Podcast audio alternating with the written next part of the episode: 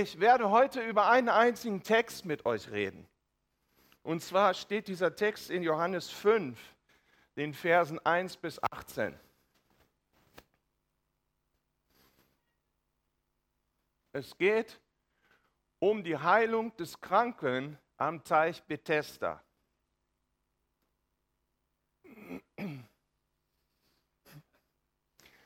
Einige Zeit später war wieder ein jüdisches Fest und Jesus ging nach Jerusalem hinauf.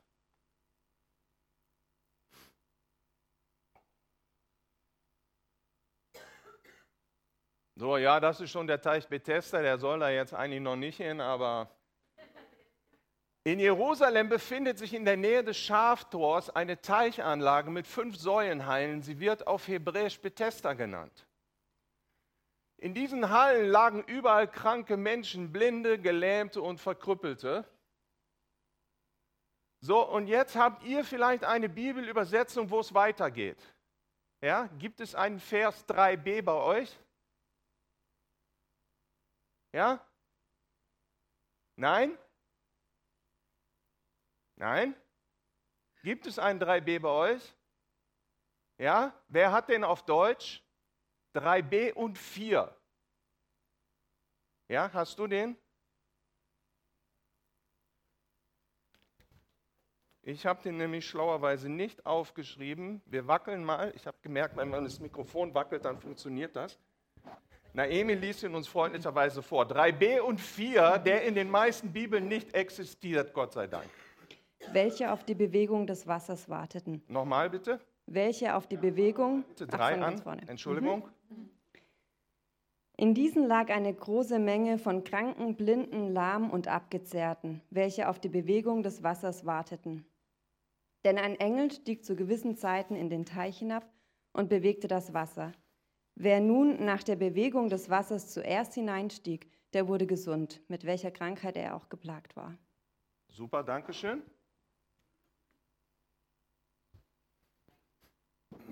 Okay.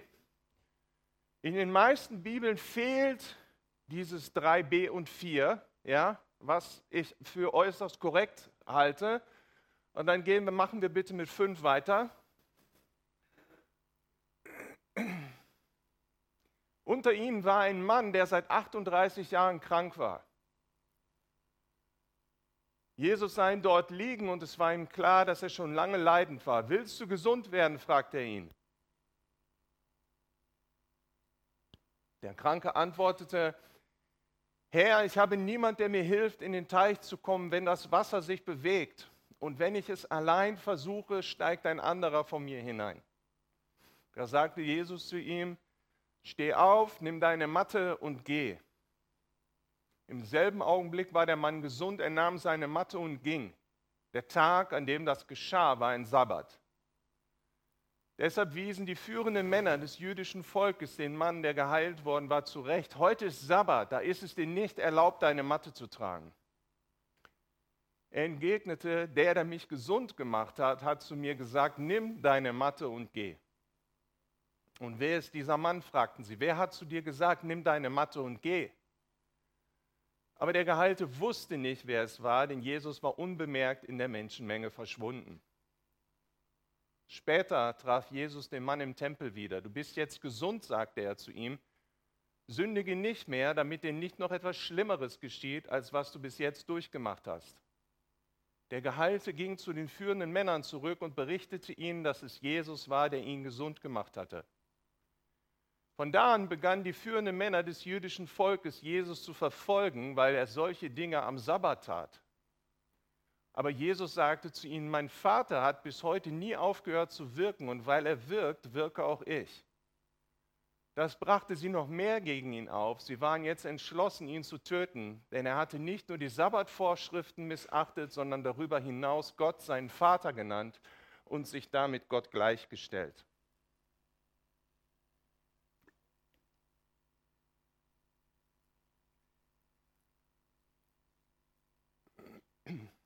So. Jetzt etwas zur historischen Glaubwürdigkeit der Bibel. Ich zeige euch mal die beiden Fotos. Das eine ist der Nordteich und das andere ist der Südteich. Welcher welcher ist, konnte ich nicht mehr nachvollziehen. Ja, also das ist der Teich Bethesda, der ausgegraben wurde und ich lese euch dazu Folgendes vor. Haben wir jemanden übersetzt? Ah, tut mir leid, Waldemar. Okay, I'm sorry. Die Ausgrabungsgeschichte begann, als 1856 der Sultan das betreffende Gelände den Franzosen schenkte. Im Jahr 1888 stieß man bei Ausgrabungen in der Nähe der Kirche der heiligen Anna, sie stammt aus Kreuzfahrerzeiten, in jenem Stadtteil auf die Überreste einer alten Kirche. Darunter fand sich eine Krypta. Eine Krypta ist ein äh, Raum, deren nördliche Mauer fünfmal durch imitierte Bogen unterteilt war. An dieser gleichen Mauer fanden sich auch Spuren eines alten Freskos, wir erinnern uns an Vers 3b und 4, das einen Engel darstellt, der Wasser in Bewegung bringt. Zweifelsohne waren die Erbauer der Meinung, dass ehemals hier der Teich Bethesda gelegen war. Weitere Ausgrabungen unterhalb der Krypta zeigten, wie berechtigt diese Vermutung war. Eine Treppe wurde bloßgelegt, die zu einem Teich hinabführte, an dessen Nordseite sich fünf offene Hallen befanden, genau unterhalb der fünf aufgezeichneten Bogen an der Nordwand der Krypta. Die Ausgrabungen brachten einen Doppelteich zutage. Sowohl der Nordteich als auch der Südteich ähneln einem Trapez. Die beiden waren durch eine 6,5 Meter breite Mauer voneinander getrennt. Die Teichanlage umfasste insgesamt ca. 5000 Quadratmeter. Dieser Doppelteich wurde im Norden, Süden, Westen und Osten von einer Säulenhalle umgeben. Eine fünfte Säulenhalle war über einer Trennmauer errichtet. Der Teich war bis zu 13 Meter tief und war in der Zeit des Herodes des Großen angelegt worden. Bei den Ausgrabungsarbeiten musste man bis zu 25 Meter hohe Schutzschichten abtragen. Der Nordteich wurde übrigens erst 1931 wiederentdeckt. Bei den Arbeiten kamen auch die Reste von jüdischen Bädern ans Licht. Okay? 5000 Quadratmeter waren beide Teiche zusammen groß. Das ist so groß wie äh, ein Fußballfeld.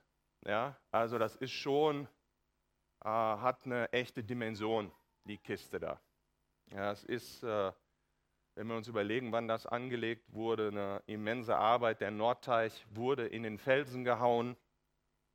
Und ja, es hat eine Riesendimension. Und ich freue mich, dass die Wissenschaft heute archäologische Funde heranziehen kann und uns bringt, um auch einfach die Glaubwürdigkeit der Bibel zu untermauern. Ja, bis 1931 hätten wir sagen können, ja, schöne Geschichte, aber ab 1931, ja, das ist da ja tatsächlich. Okay? So, wir gehen in die Textanalyse.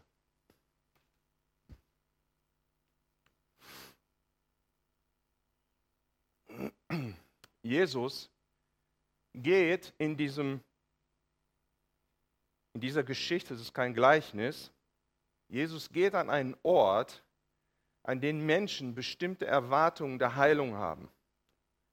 Ja, so, und ich bekenne euch ganz ehrlich, dass ich immer irgendwie in meiner Bibel die Verse 3b und 4 hatte. Ja, und wirklich gedacht habe, ja, das ist eine Manifestation Gottes im Alten Testament. Ja, da kommt ein Engel runter und so weiter und äh, kickt das Wasser an. Ja, und wer zuerst drin ist, hat Glück gehabt.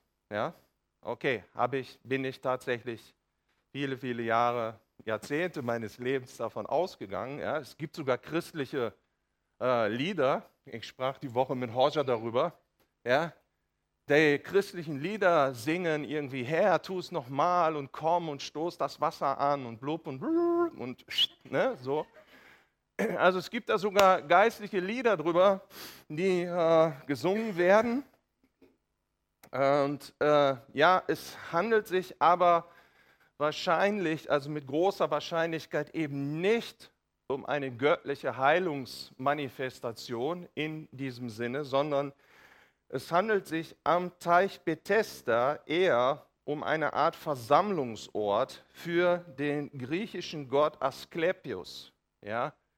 Asklepios ist der Arzt, der, der Gott der Heilung. Ja, wir kennen ihn. Richtig, Stephanus? Ah, ungefähr. Nachher kriege ich wieder Ärger mit den Muttersprachlern. Ja, also, wir kennen diesen guten Gott aus, dem, aus der Medizin, aus dem Lateinischen auch. Er heißt Esculap. Ja, er, äh, okay, wenigstens einer ist auf meiner Seite. Danke, André. Ja, also Esculap ist dieser der römische Gott der Heilung. Ja, wir kennen ihn auch aus dem medizinischen Bild. Die Schlange, die auf dem Kreuz ist, die kommt von diesem Gott und man geht davon aus, dass es eigentlich bei dieser Versammlung von Kranken in dieser Halle um einen kultigen Ort, um einen Kult sich handelte, um Menschen, die bei Götzen, bei griechischen, römischen, welchen Göttern auch immer, Heilung suchten und es tatsächlich diese Frage, dass der Engel runtersteigt und das Wasser anrührt, dass das nichts mit unserem Gott zu tun hat. Das sind Verse, die später in späteren Manuskripten dazu hinzugefügt wurden. Okay? Ich sage das mit Vorsicht, aber unter großer Wahrscheinlichkeit nicht. Also, Menschen, die diesem hellenistischen Zug, und Jerusalem war vorher von Griechen besetzt worden und sie äh, legten großen Wert darauf, dass das griechische Denken und das griechische Handeln auch in Jerusalem sehr präsent war und überall, wo sie äh, Länder besetzten, gingen sie hin, um ihre griechischen Ausrichtungen zu hinterlassen. Hellenismus oder Hellenisierung äh, gehen wir davon aus, dass diese Menschen in diesem Tempel schliefen, die es im ganzen griechischen Reich gab, um im Traum vom Gott Eskulap Weisung zu bekommen, was sie gegen ihre Krankheit unternehmen sollten. Okay? Die Menschen gingen in diese Hallen, sie legten sich dorthin, sie schliefen dort, sie verzichteten auf Essen und sie warteten darauf, dass im Traum Eskulap kommt und zu ihnen redet ja, was sie tun sollen. Es gibt ein Zeugnis von einem Mann, er war wahrscheinlich Ringkämpfer. Ja, es gab damals so eine UFC, MMA Kampfstil, auch unter den Römern schon oder den Griechen. Ja, das war so ein Mittelding zwischen Ringen und Boxen. Es gab also wirklich nicht wirklich Regeln. Und einer dieser Faustkämpfer ging in den Tempel von Eskulap, weil ihm der Schädel brummte wohl nach seinem letzten Kampf und er legte sich dorthin und es gibt tatsächlich das Zeugnis, dass er sagt, er wurde geheilt, ne? nicht von unserem Herrn Jesus, aber er sagt, die Kopfschmerzen waren weg. Ja, und gleichzeitig gab ihm der Gott Eskulap eine neue Kampfstrategie, wie er welche bestimmten äh, Bewegungen und so weiter machen muss, um seinen Gegner nicht auf die Matte, sondern auf den Boden zu kriegen. Ja, also es geschehen ganz interessante Dinge in der Menschheit. So, an diesem Ort geht also Jesus. Ja, das scheint mir die einzige rationale Erklärung zu sein, warum so viele Menschen dort in dieser Versammlungshalle abhingen. Jesus geht direkt an diesen Ort. So, das ist also unser Kontext, den ich persönlich ja eher anders gesehen habe. Aber bin der wirklichen Überzeugung, dass es nicht eine göttliche Manifestation war, dass das Wasser sich bewegte. In diesem Kontext, in diesem Tempel, geht Jesus hin und er legt sich ganz aktiv mit seinen speziellen Freunden an, den Pharisäern.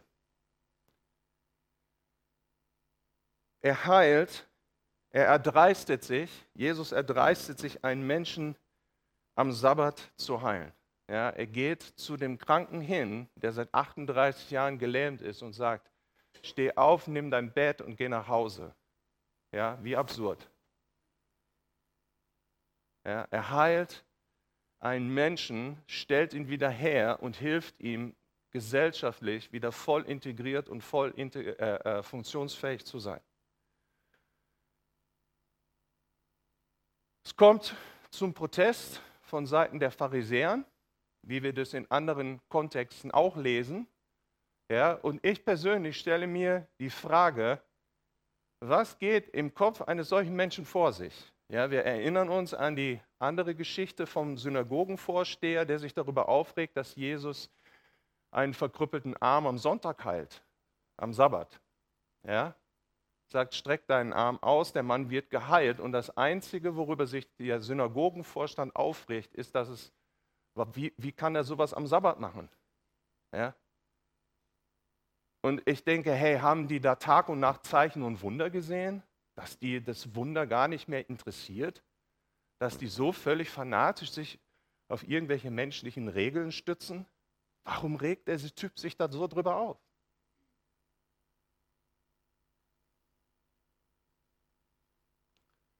Wichtig in dieser ganzen Geschichte ist, dass Jesus nicht göttliche Gebote missachtet, sondern er missachtet Sabbatregeln. Ja, diese Sabbatregeln waren von den Pharisäern aufgestellt worden im Judentum. Die hatten, wer weiß, wie viele Regeln, was man am Sabbat tun darf und was man nicht tun darf und so weiter. Alles ergänzend zu den Vorschriften, die Mose dem Volk Israel gegeben hatte über den Sabbat. Nimm deine Matte und trag sie nach Hause.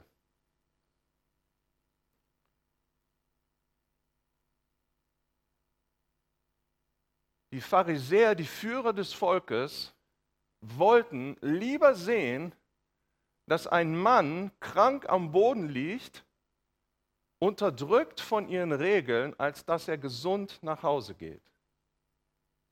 Ja, durch das Einhalten ihrer Vorschriften, ihrer Regeln, drücken sie diese menschenverachtende Unbarmherzigkeit aus, dass sie sagen, es ist mir wichtiger, dass der Typ als Krüppel am Boden liegt, und wir die Sabbatregeln einhalten, als dass der Mann geheilt nach Hause geht.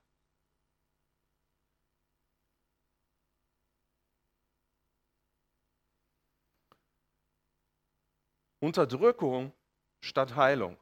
Regeln statt Freiheit. Regulierung des Verhaltens der Menschen durch ein Joch aus Regeln. Ja, Jesus sagt, mein Joch ist sanft ja, und meine Last ist leicht. Aber für die Pharisäer war zu dieser Zeit die Einhaltung der Regeln wichtiger. Jesus zerbricht diese Regeln, die Menschen davon abhalten können, die Güte Gottes und seine Barmherzigkeit zu erleben. Ja?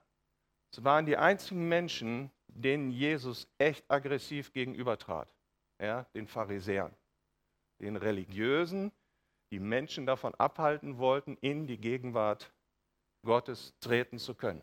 Ja, in dem Moment, als Jesus sagt, hey, lass die Kinder zu mir kommen, verstößt er ja in Anführungszeichen gegen eine dieser Regeln, dass Kinder unter zwölf Jahren nicht in die Gegenwart Gottes in den Tempel kommen dürfen. Und er sagt, hey, lass die Kinder zu mir kommen.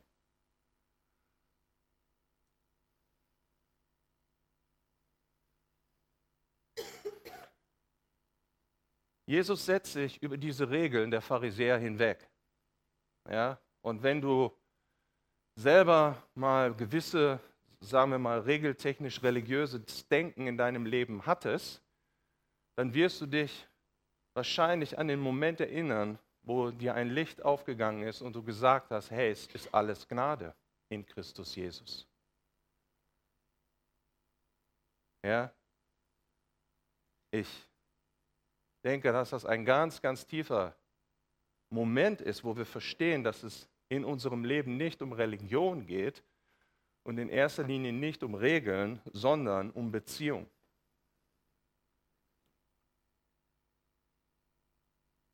Selbstverständlich gibt es sinnvolle Regeln. Ja? Wir sind nicht dazu berufen, christliche Anarchisten zu werden. Es gibt ganz, ganz sinnvolle Regeln, die Gott in seinem Wort eingesetzt hat und an die wir uns auch gesellschaftlich halten. Ja? Eine ganz, ganz wichtige Regel, die wir kennen und wir nicht abschaffen werden, ist rechts vor links. Im Straßenverkehr, ja, das ist äußerst sinnvoll. Ja, da solltest auch du dich dran halten. Es könnte es gefährlich werden. Ja. Ich kenne natürlich aus Indien Straßenverkehr. Ja, wir sehen, Armin hatte mal was gepostet und wo alle irgendwie bei der Kreuzung durcheinander fahren und ich spannenderweise keinen einzigen Unfall sehe, aber nicht durchschaue, nach welchen Regeln der Straßenverkehr vor sich geht. Ich verstehe es nicht, aber die fahren irgendwie alle und wissen, wo sie lang fahren und so weiter. Also es gibt auch dort Regeln. Es gibt Regeln, ja, die wir in der Natur sehen, das Gesetz der Schwerkraft. Es ist äußerst ungesund, sich nicht an die Regel der Schwerkraft zu halten und aus dem 38. Stock über den Balkon nach unten gehen zu wollen. Ja? Ja, das sind alles Regeln. Ja, und eine Regel ist zum Beispiel, dass wir Angst empfinden. Ja, du musst nicht dein Verhalten kontrollieren lassen von Angst, aber wenn du keine Angst empfindest vor gar nichts, bist du krank.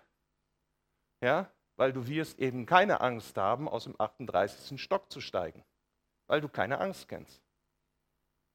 Ja, also es gibt Regeln und Reflexe in uns, die äußerst sinnvoll sind. Und gegen diese Sachen wendet Jesus sich nicht, sondern er wendet sich gegen religiöse Blockaden. Ja, er widerspricht diesen Menschen. Den Kranken erst am Sabbatende zu heilen, Jesus hätte ja auch noch ein paar Stunden warten können, und ihn danach seine Matte tragen zu lassen, wäre unsinnig und unbarmherzig gewesen. Ja? Und das war das, was das Wesen der Pharisäer ausdrückt. Es war ihnen wichtiger, Regeln einzuhalten, als Menschen zu dienen. Ja, und dagegen wehrt Jesus sich. So, und jetzt gehen wir bitte nochmal in Vers 14.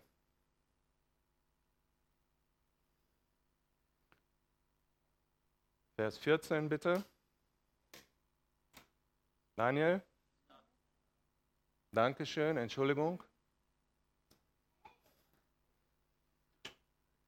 Später traf Jesus den Mann im Tempel wieder. Du bist jetzt gesund, sagte er zu ihm.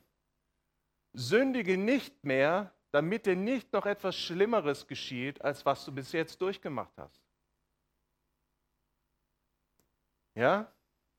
Ich lese ihn genussvoll nochmal vor. Später traf Jesus den Mann im Tempel wieder. Du bist jetzt gesund, sagte er zu ihm. Sündige nicht mehr, damit dir nicht noch etwas Schlimmeres geschieht, als was du bis jetzt durchgemacht hast. Ja? So, und da macht Jesus echt ein Fass auf. Ja, jetzt haben wir ein Problem. Ja, weil wir hacken ja als Christen immer gerne auf den Pharisäern rum. Ne? Ah, das sind die, die nichts verstehen. Na, das sind die Religiösen und so, die haben es nicht drauf. Die haben es nicht verstanden. Ja, das sind die, die an Gesetze glauben und so weiter. Die haben die Erlösung nicht verstanden, die haben die Gnade nicht verstanden, die haben alles nicht verstanden.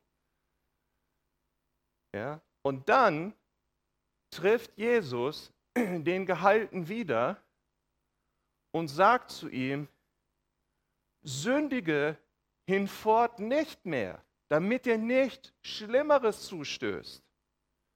Und ich frage dich mal zwischen dir und mir, was soll ihm denn Schlimmeres zustoßen? Ja? Der Typ war 38 Jahre lang gelähmt. Mein menschlicher Gedanke, Klammer zu. Ja? Was soll dem denn noch Schlimmeres geschehen? Und Jesus sagt zu ihm, ey, sündige nicht mehr, damit dir nichts Schlimmeres zustößt. Also die Möglichkeit, dass ihm Schlimmeres zustößt, existiert. Warum? Weil Jesus das gesagt hat. Wenn das nicht so wäre, hätte Jesus ihm das nicht gesagt.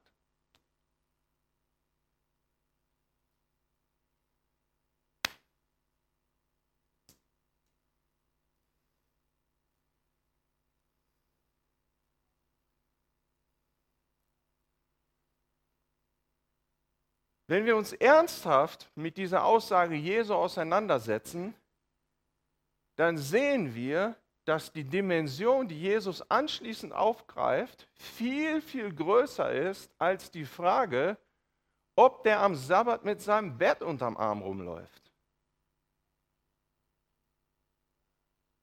Ja? Die Sabbatregel ist in dem Kontext, was Jesus ihm anschließend sagt, total klein. Ja? Er sagt alles klar, er rettet und so weiter, geheilt und so weiter, aber jetzt geh und sündige nicht mehr. Ja, ich persönlich bin, ihr merkt, kein Fan von der Hyper-Grace-Frage, ja, alles wird euch vergeben und so weiter. Und ich denke, ja, alles wird uns vergeben, aber warum sagt Jesus, wir sollen nicht mehr sündigen? Ja, wie wir es schaffen, nicht zu sündigen, das ist eine ganz andere Frage, aber wir finden auch diese Antwort natürlich in Jesus selber. Ja, Jesus ist nicht jemand, der für uns Probleme aufbaut, sondern der uns Erwartungen sagt, aber gleichzeitig die Möglichkeit gibt, wie wir diese Erwartungen erfüllen können. Okay? Jesus ist kein Moralprediger, sondern er sagt, ich bin das Leben und wenn du nicht mehr sündigen willst, dann ergreife die neue Natur, die ich dir in der Erlösung schenken möchte. Aber er sagt nicht, hey, Peace, alles okay. Ja, Mann, jetzt hast du es verstanden, dass ich für dich gestorben bin. Also, just do it. Ja, mach einfach, wozu du Bock hast. Lebe so, wie du willst, weil mein Blut dir sowieso vergibt. Tu alles, was du willst, weil es gibt keine Regel mehr. Vergiss die Regeln. Und nein, Jesus erzieht einmal mehr den Kreis viel, viel enger. Ja? Ein anderes Lieblings, Lieblingsansage für uns Männer. Ja? Jesus wird nach Ehebruch gefragt und so weiter. Und dann sagt er, ey, jeder, der eine Frau nur falsch ansieht, hat mit ihr in seinem Herzen Ehebruch begangen. Und damit sind wir Männer ganz klar auf der Verliererseite. Ja, oder?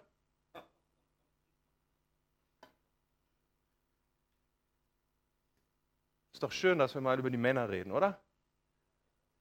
Ich habe kein Amen gehört. Ich habe nur ein Amen von den Frauen gehört, nicht die tiefe Stimme der Männer. Ja?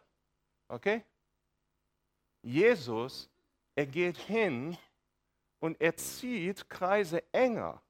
Er löst das Gesetz nicht auf, er gibt uns einen Ausweg, aber er sagt nicht, jetzt lebt ihr, wie ihr möchtet, sondern er verkompliziert unsere Ansprüche.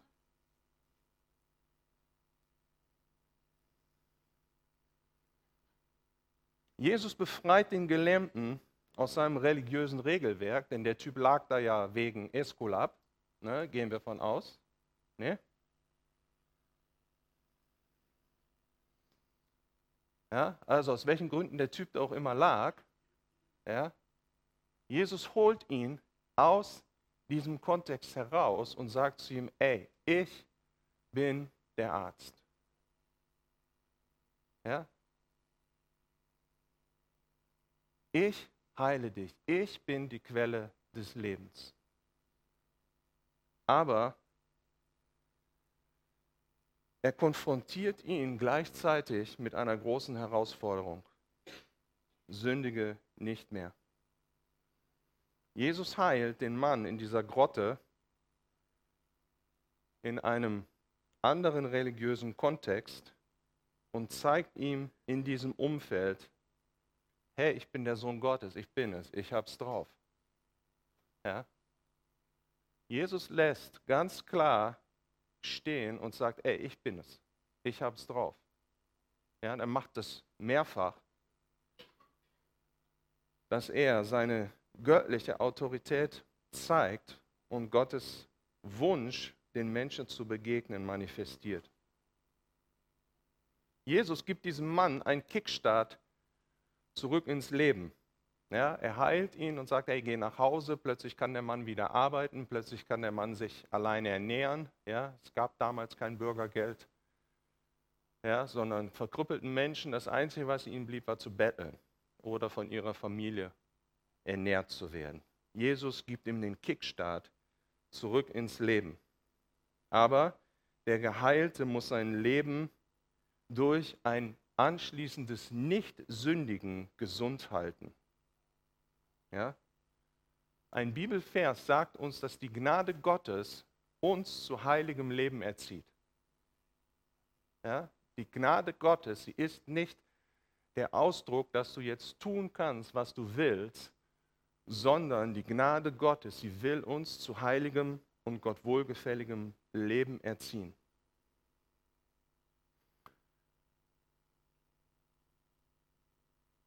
Die Frage, die wir uns natürlich stellen, was lernen wir aus dieser Geschichte für uns?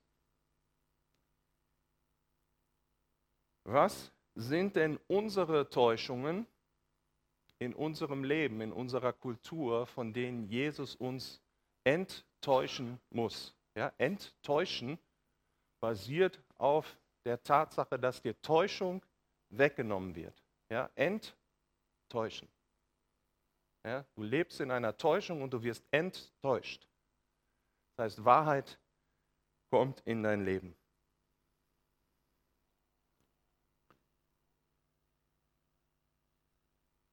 Was hat sich denn in unserem Leben durch unser Leben in der deutschen europäischen Kultur so eingeschlichen? Wo suchen wir denn kulturell unsere Lösungsansätze, wo suchen wir kulturell Heilung, gutes Leben.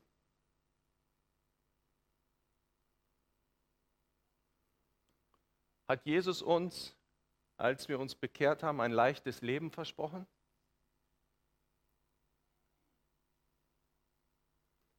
Hat Jesus gesagt, hey, kommt zu mir, alle, die ihr mühselig und beladen seid? Denn ich will euch erfrischen.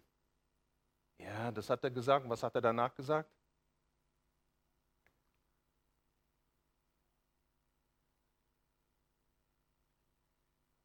Nehmt auf euch mein Joch und lernt von mir, denn ich bin sanftmütig und mein Joch ist leicht. Aber der hat nicht gesagt, hey, Friede, Freude, Eierkuchen. Genau, ich habe dich erlöst. Hey, du bist angekommen auf dem Himmel auf Erden. Im Himmel auf Erden. Sondern er hat gesagt, hey, komm zu mir und ich werde dir, ich möchte, dass du unter meinem Joch läufst.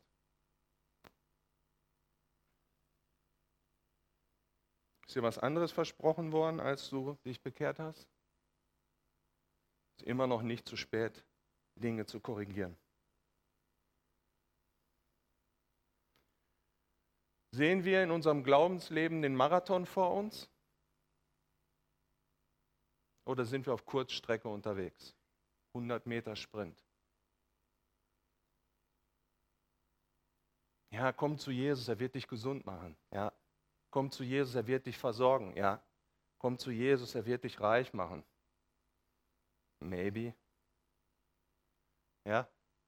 Hey, komm zu Jesus. Und es gibt so viele Verheißungen, die wir gerne annehmen. Und es gibt auch ganz, ganz, ganz, ganz, ganz viele Verheißungen, ja, die auch einfach wahr sind. Aber du kannst die nicht, diese Verheißung aus dem Kontext nehmen und dir daraus ein schönes Bilderbuch zusammenbasteln und sagen, so wird jetzt mein Leben aussehen.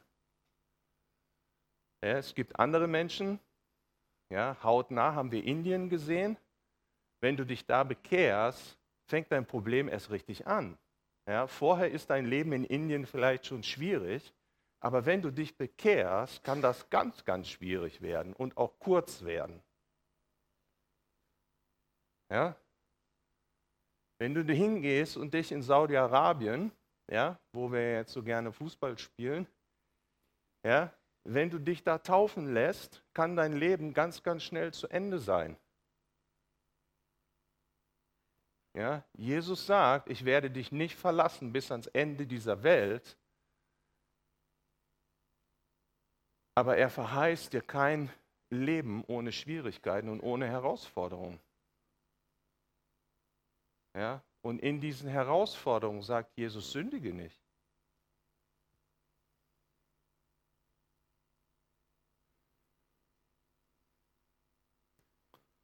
Mir fallen zum Ende der Predigt noch ein paar Schlagworte ein.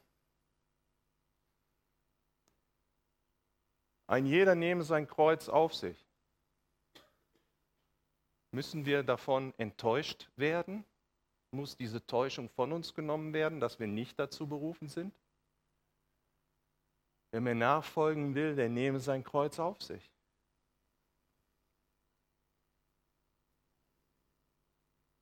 Und alles, was wir nicht gemäß des Wortes Gottes tun, ist Sünde. Richtig? Zielverfehlung. Alles, wo wir am Ziel vorbeischießen, ist Sünde. Und alles, was nicht mit dem Wort Gottes übereinstimmt, ist Zielverfehlung. Ja? Jesus kommt und macht uns gesund, er heilt uns, er macht uns frei, er befreit uns von falschen religiösen Erwartungen und dann sagt er, wir sollen unseren Nächsten höher achten als uns selbst. Jesus sagt so komische Sachen wie, liebe deinen Nächsten wie dich selbst.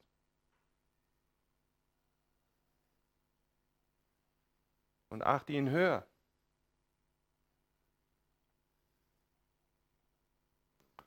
Jesus hat gesagt, das Samenkorn muss in die Erde fallen und sterben, sonst bringt es keine Frucht. Na? Wenn jetzt jemand reinkommt und sagt, ich werde irgendjemanden erschießen, weil ihr Christen seid, ich brauche einen Freiwilligen, wer hebt denn die Hand? Nee, Philipp muss noch auf und abbauen. Ja? So, jetzt wieder zurück zur ernsten Frage bitte. Ja? Das Samenkorn, es muss in die Erde fallen und sterben, damit es viel Frucht bringt. Wozu bist du denn bereit? Ja, es ist jetzt kein moralischer Ansatz von mir, weil Jesus das gesagt hat. Ja? Und Jesus hat gesagt, wir sollen nicht mehr sündigen. Ne? Das gleiche Gebot für den ehemals Gelähmten gilt ja auch für dich und für mich.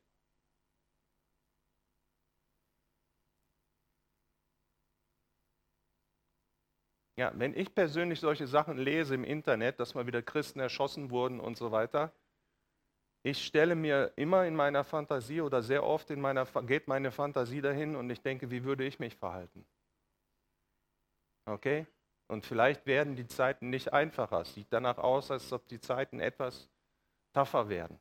Ja? Und wir haben ja schon mit Corona so unsere Schwierigkeiten gehabt. Wie werden wir uns positionieren?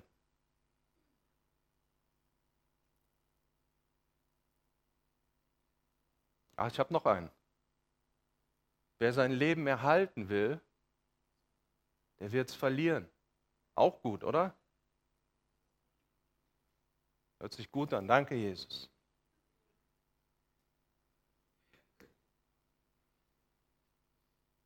Wie positionieren wir uns?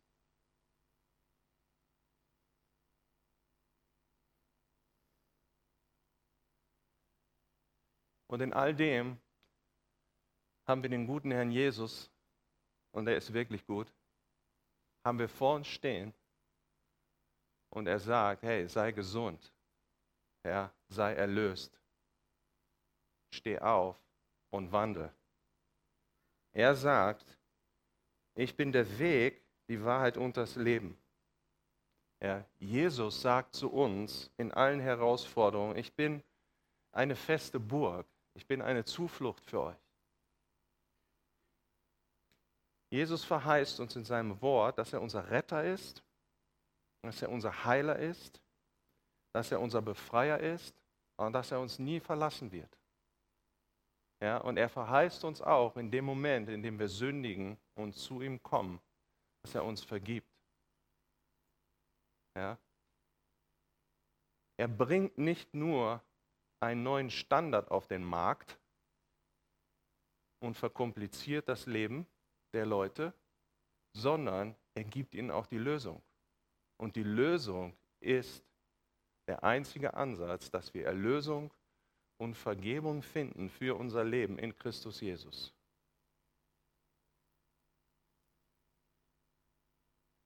Die Wahrheit wird dich und mich enttäuschen.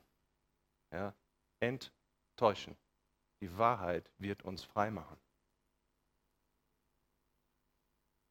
Egal, welche Konsequenz diese Wahrheit für dich haben wird.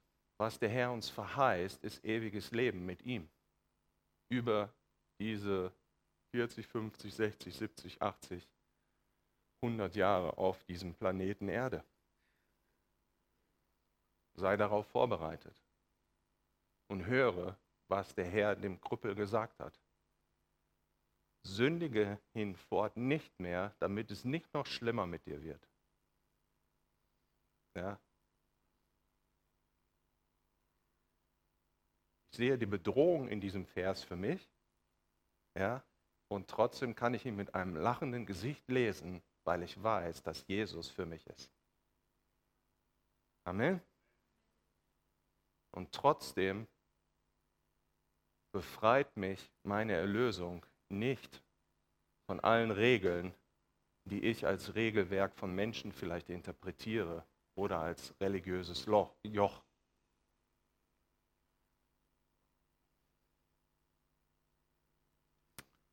Vater, wir danken dir heute Morgen, Herr, dass du uns echt aufforderst, nicht zu sündigen. Herr, wir wollen diesen Ruf hören von dir, Vater, weil du ein heiliger Gott bist. Herr, und wir unser Leben in Ehrfurcht vor dir führen möchten. Herr, und wir bitten dich darum, Herr, dass du zu der Erlösung, die wir in dir haben, dass du uns als, als Einzelne, als Gemeinde in eine Heiligung hineinnimmst, Vater, dass wir dir immer ähnlicher werden, Jesus. Und wir wissen, Herr, dass das durch deine Gnade und dein Langmut und deine Barmherzigkeit in unserem Leben geschieht, weil dein Wort sagt, dass die Gnade Gottes uns zu heiligem Leben führt. Herr, wir bitten dich darum, dass wir das erleben, Herr, wie diese Vergebung, Herr, und deine Großzügigkeit, Jesus am Kreuz zu opfern, uns dermaßen beeindruckt, dass wir aus Liebe aufhören wollen zu sündigen, Vater, und wirklich Befreiung erleben in unserer Mitte durch dich. Bitte dich darum, Herr Jesus, dass du unter uns wirkst heute Morgen, dass du unter uns wirkst in dieser Woche. Herr, ich bitte dich darum, dass Menschen unter uns einfach erfahren können, wie du sündige Angewohnheiten in unserem Leben einfach zerbrichst durch deine Gegenwart, Herr. Vater, wir haben heute Morgen über deine Gegenwart gesungen, Vater, und dich um deine Gegenwart gebeten, Herr. Und ich glaube daran, Herr, dass Heilung und Befreiung, Vater, und Veränderung in deiner Gegenwart liegt, Herr, dass deine Gegenwart nicht etwas Theoretisches ist, sondern etwas Praktisches. Und ich bitte dich darum, dass wir als Gemeinde erfahren und erleben dürfen, wie du kommst und uns frei machst von Sünde, dass du unseren inneren Menschen erneuerst auch wenn unser älterer, unser äußerer Mensch verfällt, Herr, aber dass du kommst und uns erneuerst durch und in das Ebenbild Jesu hinein. Setze das frei heute Morgen, Heiliger Geist, dass du kommst und Menschen frei machst von Süchten. Setze das echt frei unter uns, Vater, dass du Menschen heute Morgen frei machst, Vater. Wir zerbrechen jedes Joch von Verhaltenssucht, Herr. Vater, was sich so gesellschaftlich immer mehr Ah, hier, hier durchschwemmt, Vater, dass Verhaltenssüchte aufgebaut werden, Vater. Und wir zerbrechen dieses Joch im Namen Jesu und wir rufen aus, dass Kinder Gottes frei sind, freie Entscheidungen zu treffen, was sie tun wollen und was sie nicht tun wollen, Herr. Setze das frei unter uns im Namen Jesu. Herr, ich bitte dich darum, dass du kommst, Vater, und uns gesund machst, Herr, an Leib, Seele und Geist. Vater, wir bitten dich darum, dass du Genauso wie du den Lahmen einfach geheilt und gesund gemacht hast, Vater, bitten wir dich darum, dass du kommst und uns heilst in deiner Gegenwart, Herr, dass Menschen einfach gesund werden. Vater, wir glauben daran, dass du uns heilst. Wir glauben an übernatürliche körperliche Heilung, Herr, und wir setzen das frei, Vater, weil du sagst ja, dass dein Reich kommt und dein Wille geschieht und dein Reich ist voll mit Heilung, Vater. Wir setzen das auch frei unter uns. Herr, wir danken dir dafür, dass du kommst, Heiliger Geist, als Geist der Wahrheit und uns frei machst von unseren Täuschungen. Mache du uns frei, Herr, denn die Wahrheit in Christus Jesus setzt uns frei. Amen.